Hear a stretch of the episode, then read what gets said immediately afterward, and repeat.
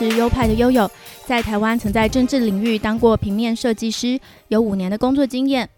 这个节目是我离开台湾的工作以后，到加拿大温哥华生活跟继续学习平面设计的经验分享，欢迎大家收听。嘿，欢迎一起来到优派 Podcast EP 二十七。上周日是冬至嘛，不知道大家有没有吃汤圆？而在加拿大这边呢，是有一个叫做日光节约节，就是在冬至的时候呢，会把时间往后调一个小时。像是加拿大温哥华原本跟台湾相差十五个小时，那现在变成温哥华慢台湾十六个小时。那在日光节约节当天也很有趣，就是好像多了一个小时可以睡觉。然后我现在平常就是十点多，晚上十点多就会想睡觉了，因为那个在之前是十一点的时间嘛，身体还没调试过来。而在早上六点钟的时间，我不用闹钟，我就会自己起床，因为之前我大概都是睡到早上七点嘛，所以现在就是会很规律的在六点多起床，然后还可以在床上多赖床一个小时，这样也是蛮爽的。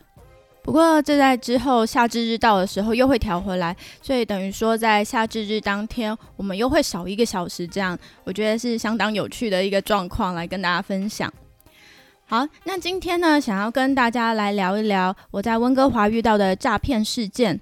哦，这里的诈骗集团根本就是可以说是非常猖獗。我知道台湾也会发生诈骗事件，但是这里的诈骗集团真的是比较努力又比较勤劳。像是我在这边遇过电话诈骗，还有所谓的杀猪盘诈骗。杀猪盘诈骗就是用一些某种定义的帅哥来跟你交友，然后培养出感情后就消你一笔钱这样子。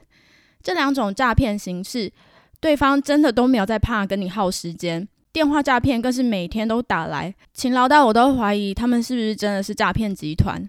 因为在台湾的诈骗，我都没有遇过这么勤劳的，所以那时候真的有一度我怀疑是不是自己真的有包裹没有领。好的，那我现在就不多说，我们赶快进单元，再跟大家详细讲讲。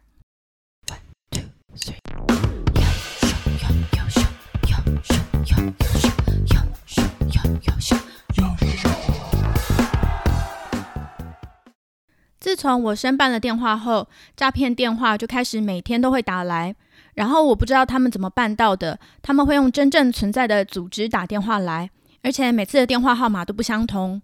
比如说我挂完电话后再回打去，会是打到加拿大红十字会这样的组织，或者是如果我有未接来电，然后再打电话回去，会是一个真正存在的单位，但是语音系统说当天没有人上班这样子。那我接到的诈骗电话是怎么样呢？他会先是语音的电话，讲中文或是讲英文，我都遇过。他就会告诉我说，呃，他们是 DHL 或是 UPS 加拿大分部，然后说我会有包裹没有领取，叫我请拨九，会有专员服务。因为我有几次没有接到，他们也是有留这样子的语音。我一开始就觉得是诈骗，我就有怀疑，所以我就没有理会。后来真的每天都有通知，那我就想啊。诈骗集团有每天都通知的吗？那我就赶快上网去搜啊，去搜寻 DHL 空格诈骗，不搜则已，一搜就发现好多人都有类似的经验，然后还有人是全程录音。那我就把他们的诈骗剧本记下来，然后就先想好说，如果这个发生在我身上，我要怎么应对。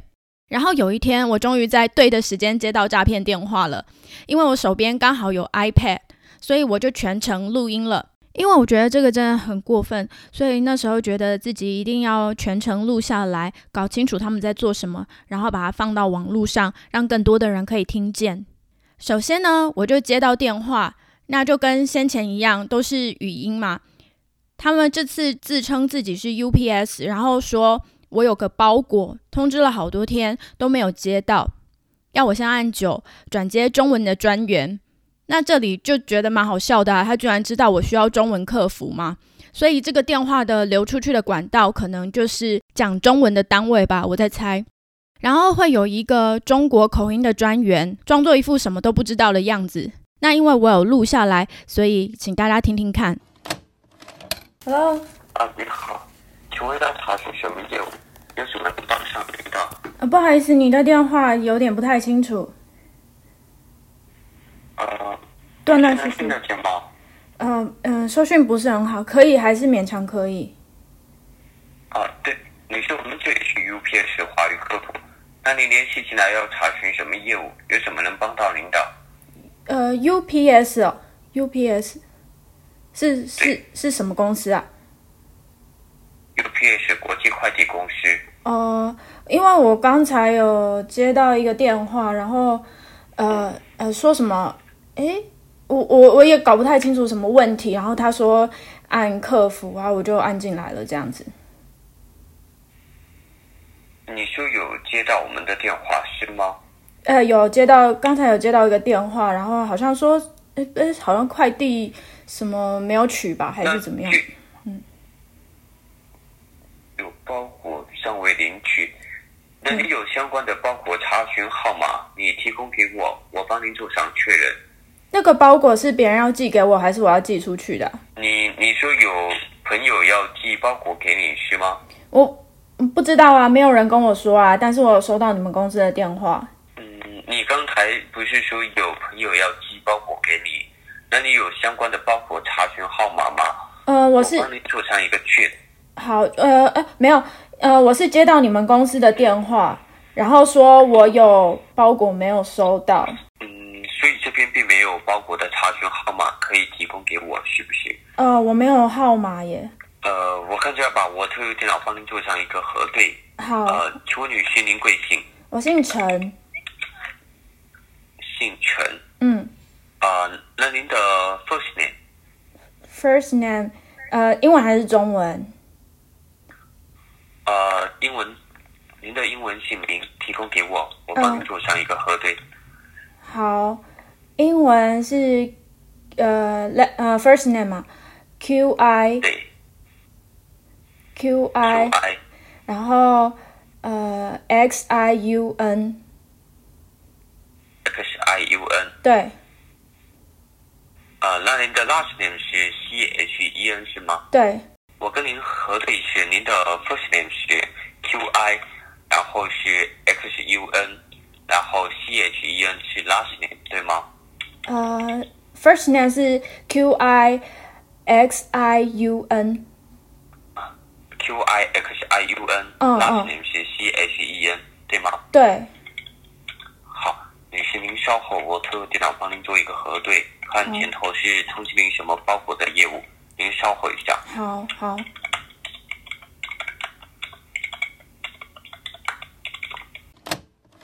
好，那这边呢，我就使用一开始我就准备好的化名，我我化名很有巧思哦，叫做陈其勋，因为我刚刚看完《鱿鱼游戏》里面的主角就叫陈其勋，所以我只是把姓氏改成比较像台湾人的名字尔东城的城，而不是《鱿鱼游戏》的陈其勋的成功的成。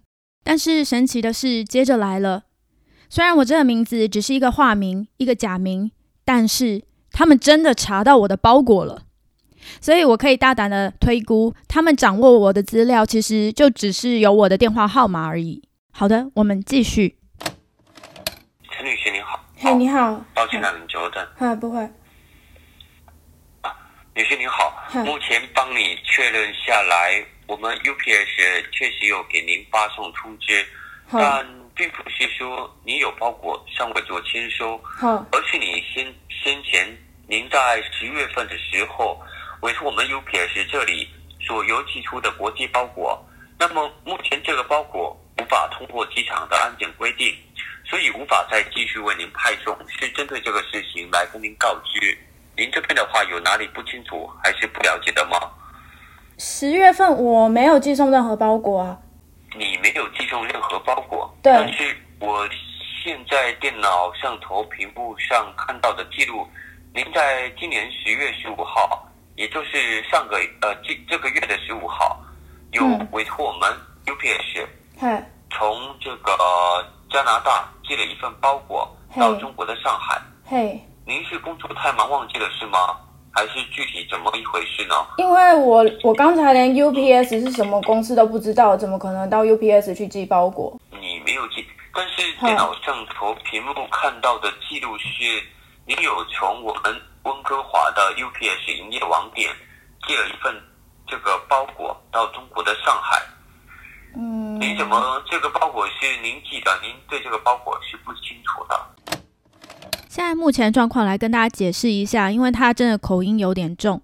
现在他就变成说是查到我有一个用我的名义寄的包裹，然后被卡在上海的海关那边，因为里面有查到一些违禁品。这个剧本因为我在之前就做过功课，我就在网络上看过，所以这对我来讲就是不意外，也都是照着剧本在演出。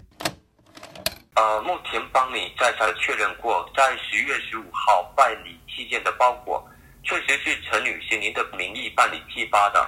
那现在这个包裹没有通过机场的安检规定，主要原因是因为包裹里头有检查到管制的物品，那目前已经违反到相关的运输条例，这可能都是会影响到您往后出入境的问题的。那你刚才一再的向我反映说这个包裹不是您委托我们从这个温哥华的营业网点寄出的，嗯，你对这个包裹也是不知情的，对吗？不知道。嗯，我不知道这个。那奇怪了，女士，因为你目前反映的情况，我目前也是头一次遇见，还是您线上稍等我一下，我请我们值班的经理过来跟您了解情况，这样也比较好，能维护你自身的权益。好好，稍后一下。好好好。现在就是很好笑，因为专员说这是他第一次遇到状况，他也不知道怎么处理，于是呢就把我的电话转给他们的经理。那接下来就是漫长的等待以及他转接的过程，然后就是一位女子接起了电话。Hello，你好。Hello，呃，中文可以吗？哦，可以。呃，你好，请问一下是陈女士是吗？是。嗯，你好，呃，我先跟您自我介绍一下，我是今天的值班经理，我姓梁。那请问一下，您的包裹是有出现什么样的问题，还是说前头的工作人员有对您说话不礼貌的地方吗？哦，没有，刚才那个客服先生跟我说什么，我好像有委托包裹，然后有查到违禁品被扣在海关，但是事实上我没有寄过那个包裹。您是说今天我们通知你是有留了一份包裹，但是您本人对于这个包裹是一无所知的一个情况，是不是？对我没有寄，因为说我这边是有帮您再三确认到，当时这个包裹登记的是医疗用品，嗯，但是在医疗用品里头是有被检查到是有致麻醉药剂的一个情况。那本身说麻醉药剂是不可以用这样子的方式来进行一个运输的动作，这个确实都是有违反到这些相关的规定。嗯，那我这边是有看到，呃，因为本身说要寄发这样的一些国际包裹，这个都是要自行向安检处来进行一个报关申请。嗯，那在报关的时候都是需要本人非常完整的相关资料，包含是证件号。那报关完成之后，这个包裹才有办法给派发出去。那在报关的程序的话，是您可以自行在网上呃来登记填写，或者是说将这个登录下来，或者是以书面传真的方式来进行呃传真，呃这个都是可以的。那现在这个包裹确实是已经有报关完成的动作。那你本人没有做过这样的一个操作的话，我冒昧问一下，就是说您。您是您之之前您的这些信息是有遗失过的一个情况，是不是？什么什么讯息？呃，就是说您的个人资料是有遗失过的一个情况，是不是？没有哎。好，那因为是我刚才会这样子询问你，所以你不要觉得就是说有去冒犯到您的地方。对对对，因为我是在想，有没有可能您现在遇到的这个情况是像近期新闻媒体都是有在报道，就是这个电信公司的数据库是有被有些人是给窃取，那造成一亿多的这个用户身份资料泄露泄露出去，那所以我在想，有没有可能是您的资料有泄露出去，遭人利用来寄发这样的一个包裹呢？您自己觉得说有没有这样的一个可能性？从电信公司泄露出去吗？呃，这个是近期新闻媒体都有在报道，就是说，呃，像这个电信公司的数据库有被有心人士给窃取，那有造成造成这个一亿多的这个用户的资料有泄露出去，所以我是在想，有没有可能是您在日常生活当中，呃，在您不晓得可能是没有注意的一个情况下，您的信息有流失出。出去，懂我说的意思吗？当然也不能够跟您肯定，毕竟是我们双方在进行一个沟通以及讨论的动作。嗯，但是如果这个包裹真的不是您寄的话，我们只能够谨慎建议您处理好这个问题，避免说这些人再次利用您的信息去做一些违法的使用。那如果说他之后给你不单单是寄到中国的这份包裹，呃，如果说他给你寄到其他的国家或是其他城市的话，这个对您的出入境记录也都是会有一个影响的，懂我说的意思吗？嗯嗯，出入境是指出出入境出入境哪里啊？会影响到什么？呃、这个呃，如果说您的资料持续被人家给利用，没有去处理好这个问题的话，他往后如果说给你寄包裹，不管是寄到中国，还是说寄到亚洲地区，或是说再用相同的方式给你寄到美国的话，这个不管说在您之后在入境哪一个国家，您的出入境都会有一个影响，会有留下一个记录的，懂我说的意思吗？好，那再为大家小结一下，他刚才是说我被卡在上海海关的包裹是因为被查出有麻醉品、麻醉药物这样的东西。那因为这不是我寄的嘛，我是被盗用名字、盗用个资来从事这样子的犯罪行为。那这将会影响到我以后在出入境各国上面的记录。照他来讲是这样，所以接下来我就请问他我应该怎么做？那这是他给我的回复。如果说按照您的这个情况的话，我们会建议您报警处理，您请警方单位来协助您处理到这个问题，我想会对您比较有帮助，懂我说的意思？嗯，了解了解。那我就是去报警吗？对，呃，还是说这样子好了，陈女士，我把我看到的包裹资料，呃，我提供给你。你如果说要报警的话，也比较好说明到您的这个情况。您有没有纸跟笔？有有有，记一下。现在有，好好可以说了。好，您可以记一下。现在这个包裹它是扣留在上海浦东国际机场。上海浦东东国际。嗯，好。好，然后这边的话是有看到一个公文的文件号是 A 零二九 A 零二九九一零九一零八八一八八一。对，那这个寄出去的时间是在今年的十月十五号。十月十五号，好。对，嗯，这边有帮您确认到这个包裹的内容物品是当时是登记是医疗用品，就是简易型的医疗用品，但是在里头是有发现到是有麻醉药剂的问题，嗯，你可以自行记一下。对，因为说麻醉药剂不管说在哪一个国家都是不可以用这样子的方式来进行一个运输的动作，这个确实都是有违反到这些运输法的相关条例。哦，了解了解。嗯，然后我是有帮您看到收件人，您可以自行记一下。好，收件人是一位姓胡的。胡的，古月胡吗？对，古月胡。丽是美丽的丽。胡丽。对，方方是这个草头方。草头方。对，那他的这个联系电话，我是帮您看到是一三五一三五。零七一七。零七一七，对，九八三五。九八三五，对，呃，这边有帮您看到修建的地址是上海市。稍等一下，上海市，呵，对，静安区，安静两个字反过来写，静安区，安区，呵。嗯，然后是长宁路，长是长短的长，宁是宁静的宁，长宁路一百八十五号。路一百八十五号。对，五零一室办公室的室。五零一室，好。好。好，那您可以记录一下，今天是我们 UPS 加加拿大总公司来通知您的。那您记一下经理的名字，我姓梁，梁山伯的梁。梁，好。对，梁云，天上云朵的云。云。对，没错。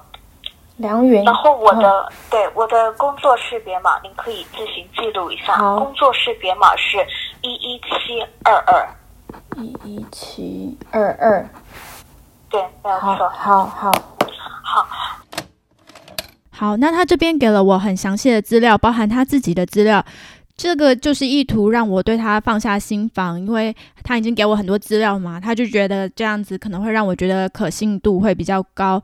然后呢，接下来他还要我再重复一遍我刚才写下的资料。那再来呢，就出现一个比较有趣的剧情转折，就是说他已经联系了法务部，然后要帮我进行这个报警的动作。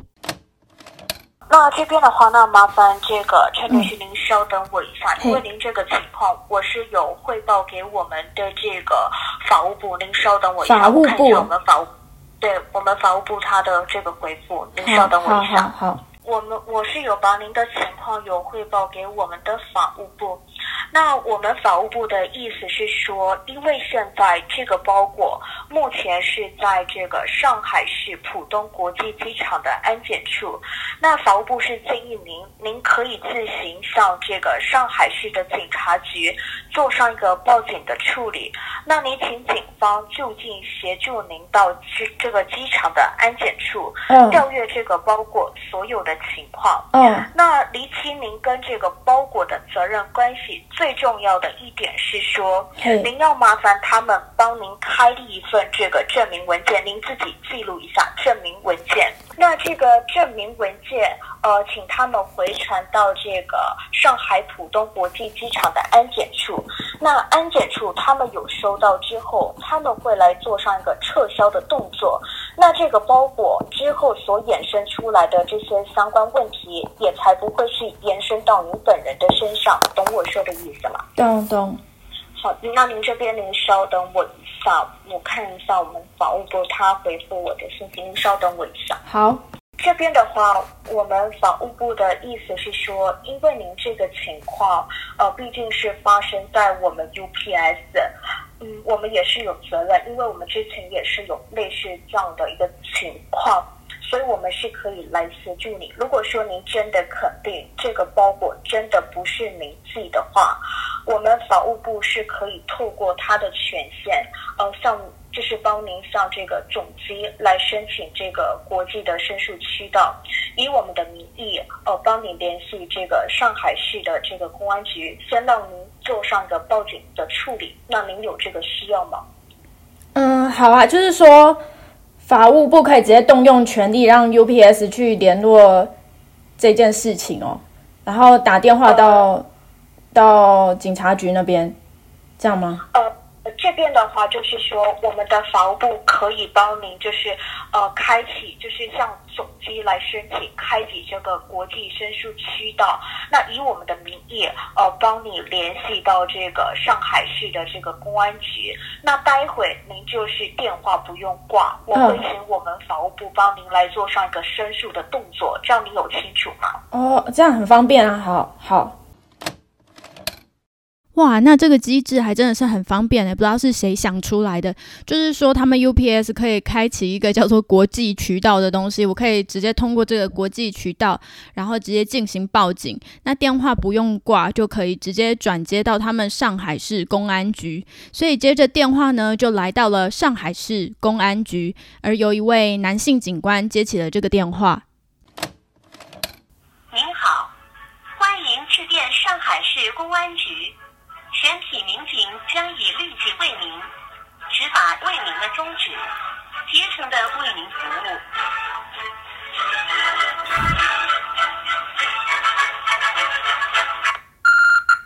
喂，哎，你你好，我刚才从嘿，你好，你好，听得到吗？哦，你好，哦，能听清。啊，我有什么事？刚才从 UPS 那里转转电话过来。他跟我说，我有包裹被卡在上海的海关，然后呃说有被查到违禁品在里面，但是那个包裹不是我寄的，嗯，他们就说那我可以直接跟你们这边报案，然后你们可以出示一个文件，直接送到那个上海浦东浦东机场的呃安检处。就是这包裹有违禁品，不是你寄的，是不是？对。有人用你的名义寄。对，呃，是从什么地方寄到什么地方的？呃，他们说我是从温哥华寄到上海市。温哥华，温哥华在什么地方？温哥华你不知道在什么地方啊？温哥华在啊加拿大西岸。在加拿大，所以包裹是从加拿大寄的，是不是？是是。那你这个事情，你希望咱们公安局怎么帮你？呃，刚才 UPS 有说你们可以出示一个证明文件，然后给上海机场的安检处。证明文件？什么证明文件？这我我不晓得啊，他跟我跟我这样说，有没有什么办法可以嗯，解决？因为这样吧，我先我先填，我我先给你写一个报案单呢。你报案当事人叫什么名呢？我姓陈，尔东城是不是？还是工程的程呢？尔东陈，尔东城，全名呢？陈其勋，其是不是？其是呃斜玉旁，然后一个其实的其，然后什么名呢？薰薰衣草的薰，薰衣草的薰。这个要怎么办？就是呃，嗯，我可以不理他吗？反正摆在上海跟我又无关。第一点呢、违法包裹，当然相关的法律责任会找你啊，毕竟这个是用你的名义寄的包裹啊。如如果说有人去盗你的信息，也必须经由调查，因为当然如果说没有任何能够证实说这包裹被人给盗用，给给人寄包裹，那当然这个责任是找追究于你，懂我的意思吗？懂？而且你这个事情，如果当然还是得查清楚啊，要不如果有人再再次利用你的信息，那怎么办啊？是不是？可是现在就是嗯，在上海，那也是违反中国的法律啊，那跟我就没有关系，我也不是中国人，也处罚不到我啊。你不是中国人，你是哪里人？我我是台湾人啊，你是台湾市民。我是台湾台湾人，台湾人有台湾的法律，中国的法律呃，正常来说啊，这个基本上如果是寄违法包裹，不管是哪个国家都是违法的情况啊，没有说什么涉及到中国法律还是还是哪一个国籍的法律啊。可是可是，如果真的要处罚的话，除非两国之间有签引渡条款啊，不然这样子的话，中国的法律犯了法，我犯了中国的法律，那其实也抓不到我，因为我人在国外啊。这个不是什么抓不抓的问题，重点是法律责任我们也会移交啊。移交到哪懂我的意思？吗？哦，你你该国啊，你你的国籍啊，不会啊，就没有这样的法律啊。怎么会没有这样的？怎么会在？中国法犯了法，然后这个这个法律责任会移交？但是你现在记得这是违法包裹啊。那么照你这么说，每个人在不同国家犯法就没事了，不是吧？所以就是说，在该国犯法，然后逃到其他国家，其实就是没事了，除非两国之间有签引渡条款不是不是不是不是，同志，你不能够有这个想法呀。可是真的不是我做的啊。嗯嗯嗯，是啊，是啊，我为什么要为这个去负一些责任呢？因为这不是我做的啊你。嗯，没没，那你现在打来咱们公安局是要报案吗？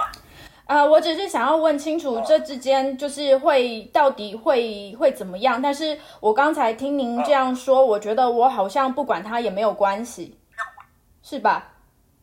责任一定是会追究于你啊，这个我必须要清楚告诉你，不管你在哪一个任何一个国家，嗯，不是不是，不是，因为嗯，除非我踏进中国，才会有法律责任啊。我在其他国家不会有怎么不会怎么样啊，是这样没错啊。所以很多逃犯都是逃到其他国家去，就是该国的政府没有办法对他做什么事啊。嗯，你今天这个人你也不知道是谁，那如果这个人再次利用你的信做其他事情呢，这个你自己是只会更麻烦而已嘛，明白吗？明白，明白。嗯嗯嗯，好，行了，我现在是明白你的情况啊，不过你说要需要有一份证明证明的一个文件呐、是呃，情况我先告诉你，因为我们要立案调查之后啊，也才能够帮你开启这个相关证明。是好，那么也必须要对你当事人来录制一份笔录，那你必须陈述清楚你的案发情况。嗯然后我们笔录的用意就是陈述清楚案发情况，然后我们要了解你的信息如何使用的，哦，这样才能够帮你逐一排查，好立案帮你调查这个事，是，明白我的意思吗？明白。那请问就是在做这些记录的过程中，我必须提供什么我的资料呢？必须提供什么资料？你跟咱们公安局做笔录，当然都是要出示你的证件呐、才能够做笔录啊。啊，是嗯嗯，证件啊。然后以及我们要了解你的这个证件的使用范围嘛，使用的情况，是这样才能够帮你逐一排查。啊，了解。好，嗯，好，嗯，这个事情，因为你现在人在国外，也没办法回到咱们市局报案嘛，对不对？没错笔录也不可能不不可能到中国笔录嘛，是不是？是呃，警官这么问你吧，这事情你有没有要处理？哦，如果你有要处理的话，我帮你申请这个电话报案。哦，透过国际刑事侦办法，帮你透过电话录音的方式来录制这个笔录。哦，那这个事情你有没有要处理？就是会录我的声音嘛，但是还有电话会转到哪里去吗？电话会不会转到？不不会不会转到哪里啊？好啊，那就就那就继续这个流程看看啊。嗯，不过咱们笔录有几个相关的规定，也必须要你遵守配合。如果说你没有办法遵守我们笔录规定啊，我们会撤销你报案的权利，好，明白吗？明白。嗯，行。那么我先告诉你几个笔录重点啊，因为我们笔录过程中都是一对一的问答方式啊，那么不能收到任何第三人的声音，不然这个录音视同无效，没有法律效用，好明白吗？明白。那么就是等同于在咱们录声室来录这个笔录。那么你现在有没有办法找一个独立的空间来做笔录呢？可以啊，我现在就去。喂，可以。呃，好，那你笔录的位置是在什么地方呢？这个我要记录下来。笔录的位置在国外啊。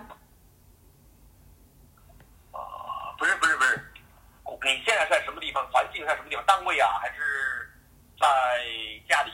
呃，这个环境在什么地方？在家里。家里是不是？是啊、房间对吧？是。那我们笔录过程中会不会有人打扰你呢？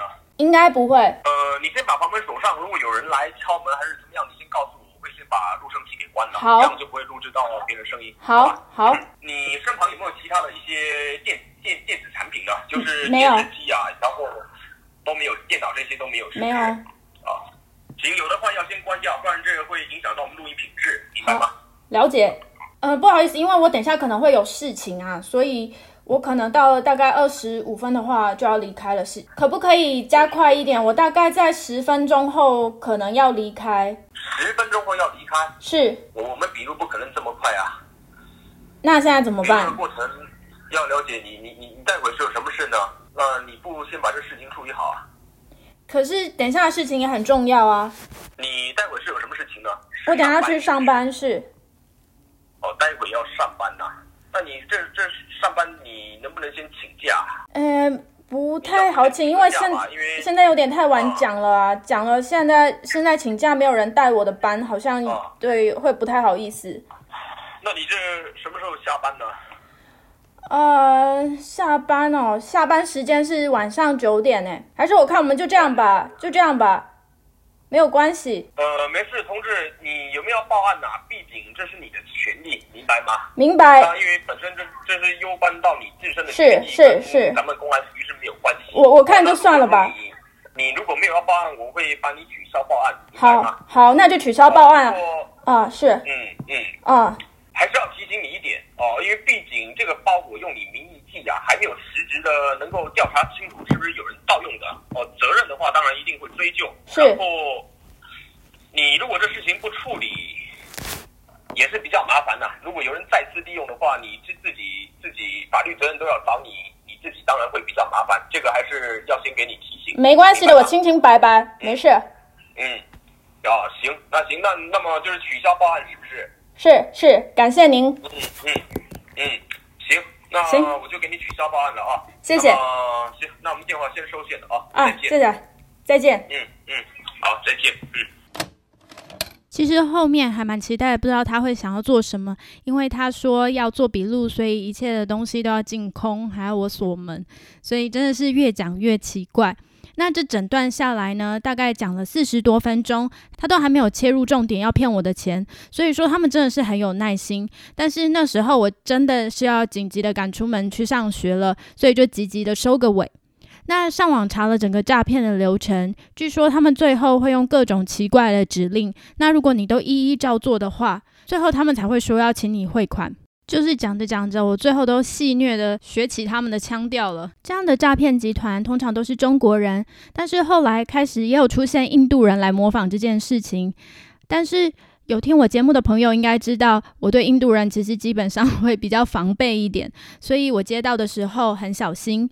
不过他们的印度口音真的太重了，那我的英文程度又不是很好，所以我就一直请他重复。最后对方被我问到发飙，还对我飙脏话。就是觉得哇，怎么连做诈骗都不好好的做，学习人家的耐性好吗？然后我接到印度人的诈骗电话的时候，我刚好也有录音来放给大家听听。I'm calling you from the Canada Border Service Agency.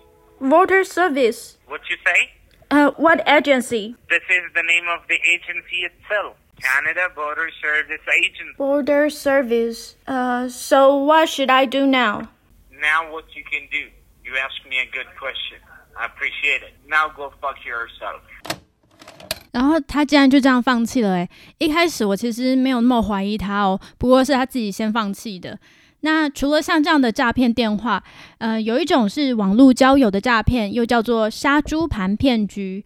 这个会出现在交友 App，或者是像我的 Instagram 账号是公开的，他们就会主动丢小盒子的讯息搭话。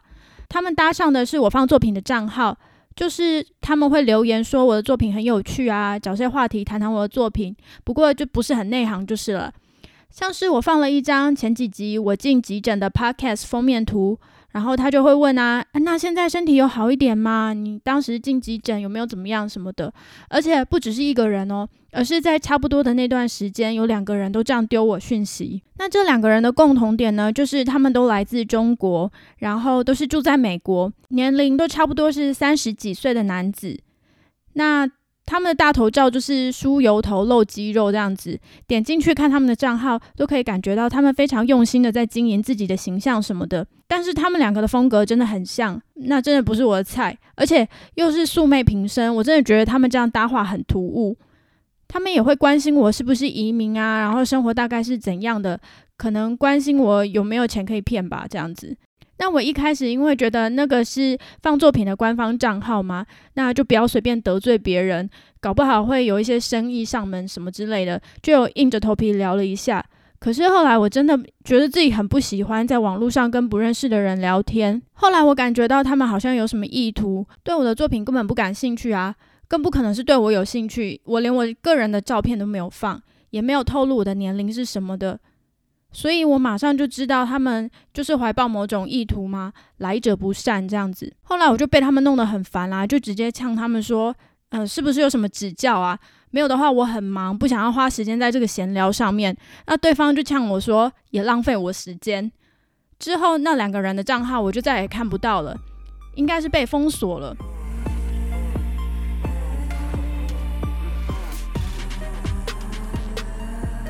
后来在台湾的朋友跟我说，他们也有接过这样子的讯息。那还有我住在温哥华很久的家人跟我说，那是近年在加拿大很猖獗的杀猪盘骗局。他身旁几乎每一个华人朋友都有遇过，就是用一些可能他们觉得年轻有姿色的男子或女子跟人家搭讪，然后制造一种恋爱的氛围。骗到了依赖跟信任以后，再用各种借口要你汇钱，或者是登入第三方平台交易代币啊，要你投资什么的，就是可能最后不只是钱，连感情都会被欺骗到，破财又伤心这样子。这个在台湾的新闻里面常常有听到，可是台湾遇到的都是什么飞官啊、什么将军啊、战地医生什么之类的，而且这些人都会住在国外。那你欺骗的对象也都是一些比较年长、生活又很寂寞的人，在这边或者是在留学生很多的国家，这些集团就会伸手向一些身处异地、离乡背景、特别需要关怀的留学生们。我觉得在人脆弱的时候进攻，真的是超级卑鄙无耻的。在交友的 App 上也要很小心啦。我在做功课的时候查到一家社交 App 的创办人这样说过：如果在现实世界，你的条件是不会被那么好看的人看上，不会被那么完美的人看上，那在虚拟世界里面，那些看起来这么完美的人，你要意识到这样的机会其实也不属于你。这样听起来虽然是很残酷，也可能会有一些例外啦，但是真的是一句必须放在心里、可以警惕自己的话。好的，那这一集如果你有朋友到国外读书，或是遇到了类似的状况，都欢迎分享给他们听。希望大家都知道这些诈骗手法，让这些诈骗集团永远不能得逞。那在台湾也是哦，随时要提高警觉。这样的事不只是发生在国外，不只是发生在留学圈，在台湾或者是世界各个角落都有发生过。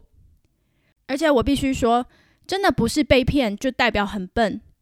如果不幸遇到，千万不要这样苛责自己，也不要这样去苛责被骗的人，因为你真的很难设身处地去体会别人的心情状况，或是其他人他有什么脆弱的地方。那我也听过有很多所谓的高知识分子，或者是有一些社会历练的人，还是照样被骗。所以真的，我们在检讨事情的时候，不要把这个矛头指向受害者。